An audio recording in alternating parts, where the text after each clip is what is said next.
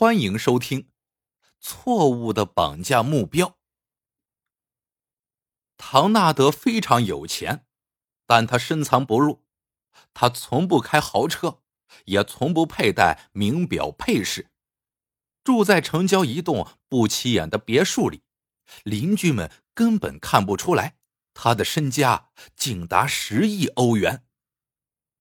近几年，唐纳德对政治。越发的感兴趣了，未来的目标是竞选联邦议员。妻子露西亚却不低调，她喜欢华贵服饰。唐纳德担心他这样会招惹是非，却又管不了他。露西亚的高调，终究是引来了祸事。这一天，露西亚从美容院回来，三名绑匪看中了她，把她给绑了。将他带到郊区废弃的仓库中。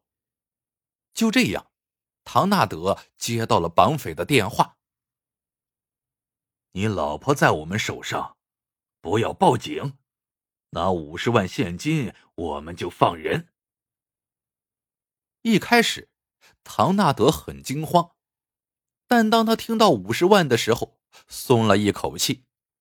他从这个数字中得知。绑匪对自己真实的经济实力并不了解。想到这儿，唐纳德冷静下来，他冲着电话听筒嘿嘿一笑，说：“如今诈骗手段太多了，你们还用这老一套来骗我，太幼稚了。”电话那头，绑匪头子懵了：“谁骗你了？你老婆？”真在我们手上，不信你打你老婆手机试试。我不用打他手机，既然你们想骗我，你们就已经对此做了准备。他的手机现在肯定打不通。唐纳德说罢，挂断了电话。事情的发展出乎绑匪预料，三个家伙研究了一下，又拨通了唐纳德的电话。你不信？你老婆在我们手上，我们让她直接跟你通话。没等绑匪把手机放到露西亚嘴边，唐纳德说：“你找一个软件模仿我老婆的声音，是完全能做到的，这也太蠢了。我劝你还是换一个人骗吧。”说完，唐纳德又挂断了电话。绑匪再打过去，唐纳德。竟然将他给拉黑了。绑匪头子恼羞成怒，回头给了露西亚重重一巴掌。这时，被捆在一旁的露西亚使劲晃动身子，用力用脚踹着绑匪头子。他想说什么，但嘴里堵着东西，只能发出呜呜的声音。绑匪头子拽出堵在露西亚嘴里的东西，不耐烦的问。你还想说什么？我想说，你们这帮笨蛋，绑架目标选错了。露西亚怒吼道。绑匪头子困惑的问：“目标错了，这怎么讲？”对这些有钱的中年男人来说，他们巴不得自己的老婆早点死呢，好换个更年轻的。唐纳德现在。就是想让你们杀了我，他绝对一分钱也不会出的。露西亚说：“那我们现在该怎么办？”绑匪有点傻了。露西亚的话听起来很有道理，他们竟然向露西亚问起了对策。露西亚说：“这样，我跟你们做笔交易，我手上的钻戒你们不是拿到了吗？”把我放了，那只钻戒就算是你们的了，价值四十万。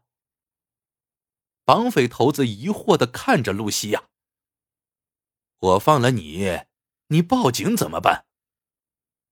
你放心，我绝不报警。我给你们提供一个新目标。新目标？露西亚冷笑着说：“对。”桑德兰街五十三号住着一个叫兰娜的年轻女人，她是我丈夫的情人。我丈夫对她绝不会像今天对我这样无动于衷。我手机里有她的照片，还有我请私人侦探偷拍她和我丈夫幽会的视频，你们可以看看。绑匪看了视频，露西亚没有说谎。露西亚建议道：“赎金不要少于五百万，我丈夫身家十亿欧元，五百万对他来说不算什么。”露西亚看绑匪还有些怀疑，于是给他们吃了定心丸。放心，兰娜的信息是我提供的，我们现在是同谋。我怎么可能告发你们？这句话起了关键作用。三人给露西亚松了绑，拿了钻戒，于是就走了。露西亚回到家中，就像什么事情也没发生过一样。唐纳德心中一惊，不动声色的问道：“你今天怎么这么晚回家？路上没遇到什么人？”露西亚淡淡一笑：“今天做美容的时间长了一点说罢，她便回了卧室，从床头柜里拿出了结婚钻戒的正品。原来，给匪徒的那只钻戒是复制品。不出露西亚所料，三天后，唐纳德又接到了绑匪的电话。听到兰娜被绑架，唐纳德果然急了。仔细询问着兰娜的情况，可等绑匪头子开出五百万的赎金价格之后，唐纳德却暴跳如雷：“你们疯了，痴心妄想！实话告诉你们，我刚才已经报警，你们很快就会被抓到的。”绑匪感到自己又被戏弄了，一把匕首插入了兰娜的腹部。五天后，一个傍晚，唐纳德和露西亚吃过晚饭，坐在一起看电视。新闻节目中报道了一起杀人案。主持人说：“著名模特兰娜的尸体在郊外一处烂尾楼中被找到，警方判定是他杀，嫌疑人正在警方的追捕之中。”听到这个消息，唐纳德松了一口气。兰娜这个女人，虽然足够漂亮，可她要求实在太多了。最近竟然要起了名分。兰娜扬言，唐纳德如果不离婚，他就将他们之间的事情公诸网络。但唐纳德不可能离婚，因为露西亚了解他发家致富的全过程。他凭借海关人脉走私捞金，一旦败露。那就是重罪，唐纳德绝对不敢触碰露西亚的底线。如果事情闹到那个地步的话，唐纳德的政治前途就彻底毁了。于是，唐纳德故意激怒绑匪，就是希望绑匪撕票。也多亏了绑匪帮他解决了心头大患。露西亚看着电视。嘴边露出一丝不易察觉的冷笑。露西亚早就知道了唐纳德与兰娜的情人关系，但她一直没有声张。她要找一个最佳时机。当自己被绑架后，露西亚知道时机终于来了。现在一切都如她所愿，她内心得意极了。不过，露西亚叹了口气。用同情的口吻说：“可惜了，他多年轻呀。”说完，露西亚意味深长的瞟了一眼身边的唐纳德。